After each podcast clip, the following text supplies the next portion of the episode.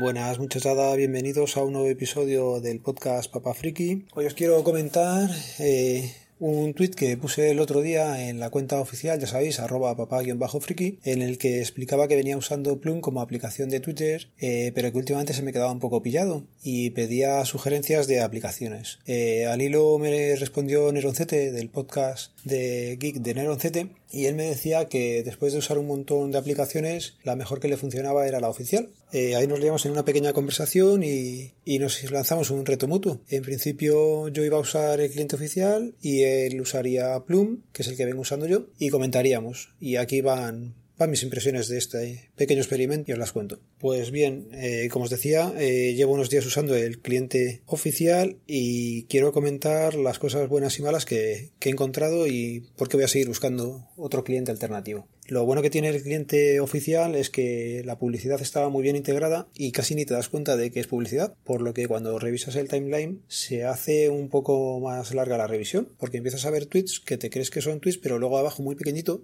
te aparece patrocinado y ves que es publicidad. Entonces, eso, por ejemplo, es una cosa que no me ha gustado. El ver la publicidad, por muy bien que esté hecha, pero que no te das cuenta casi de que es publicidad, mm, no me ha gustado. Eh, yo en Plum tenía la aplicación comprada y la publicidad que te metían ellos está retirada y no sé cómo lo hacen, pero la publicidad oficial, o sea, la que pone Twitter, ahí no se ve. Con lo cual eso es un punto a favor de Plum. Un punto a favor de Twitter, lógicamente, es que las encuestas y las estadísticas del, del tweet que acabas de poner sí las puedes ver, cosa que la tienen capadas a clientes no oficiales, o sea, a clientes eh, de terceros, y eso es un punto a favor de, de Twitter, lógicamente. Otra cosa que no me ha gustado, por ejemplo, es que al tener varios dispositivos no puedes compartir la posición del timeline en la que te quedas, o yo no he sabido encontrarlo en el cliente oficial.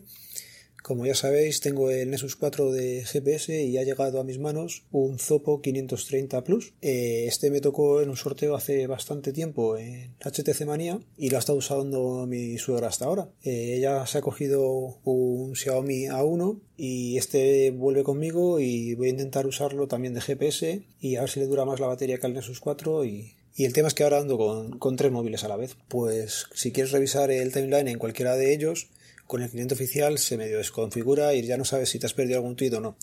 Con Plum esto, por ejemplo, no ocurre. Al tener la opción de Tweet Marker, se configuran y se sincronizan los tres dispositivos y eso es una, una tranquilidad y puedes repasar el timeline sin, o sea, sabiendo que no te vas a, a perder nada. Esa es otra cosa. El cliente oficial, el timeline lo muestra con un algoritmo de los que ellos solamente sabrán su forma de enseñarlo y yo prefiero ver todos y ya iré viendo si merece la pena pararte un poco más en ese tweet o no. Eso es una cosa que, por ejemplo, del cliente oficial no, no, me ha gustado. Y es por esto, básicamente, que voy a seguir buscando clientes alternativos. Así que si tenéis alguna sugerencia, no dudéis en poneros en contacto conmigo, ya sabéis.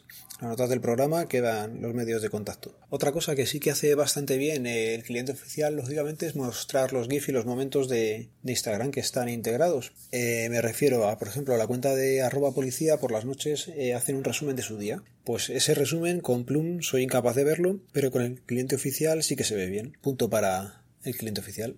O otra cosa que, por ejemplo, el cliente oficial no es capaz de hacer es mostrar dos timelines juntos. Me refiero a mi, mi cuenta de Twitter eh, personal y a la que tengo para el podcast.